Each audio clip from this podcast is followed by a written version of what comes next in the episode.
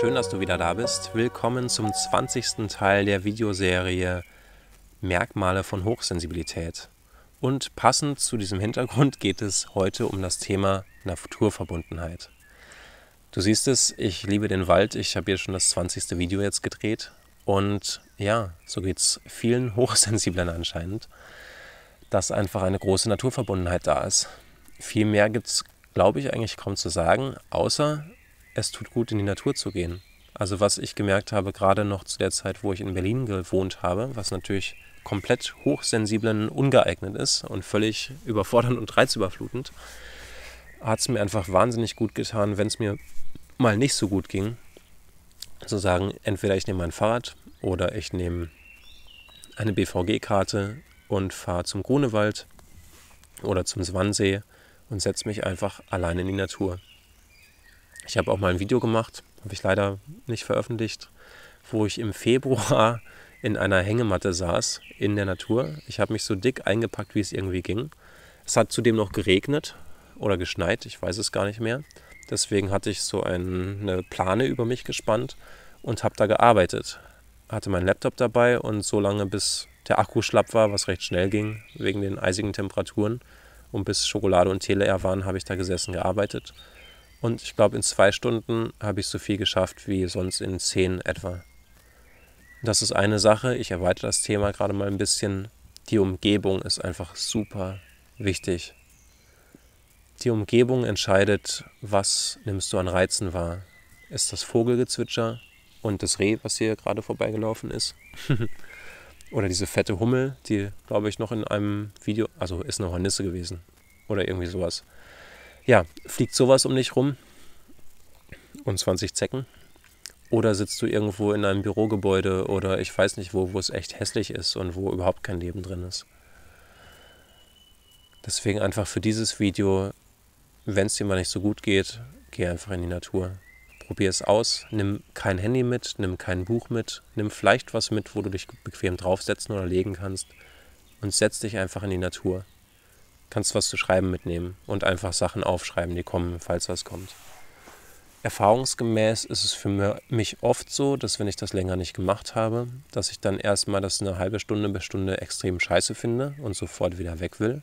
Und so denke, ja, und hm, okay, reicht jetzt, ja, war schön hier, toll, Spaziergang gemacht und wieder arbeiten oder irgendwas tun. Hauptsache nicht mir Raum geben, mir Zeit geben für mich, mich mit mir selbst auseinandersetzen. Wenn ich das aushalte und dann da bleibe, dann kommen nach einer Zeit Gefühle, dann kommen alle Sachen, die unklar sind, an die Oberfläche.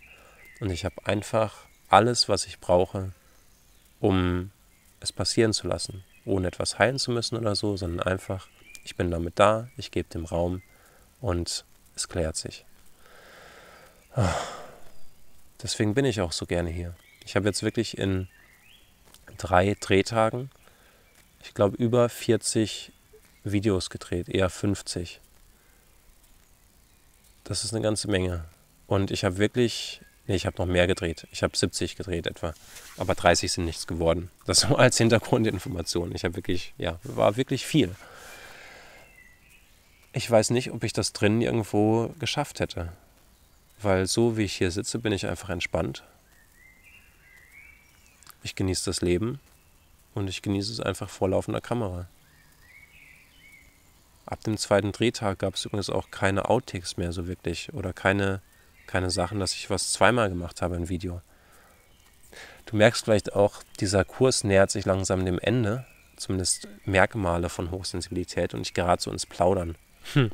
Das passiert wie mein, bei meinen Workshops auch häufig, dass wenn alles gesagt ist, dann kommt so, hm, ach, es ist so schön zusammen und hm, vielleicht, vielleicht teile ich noch ein bisschen was.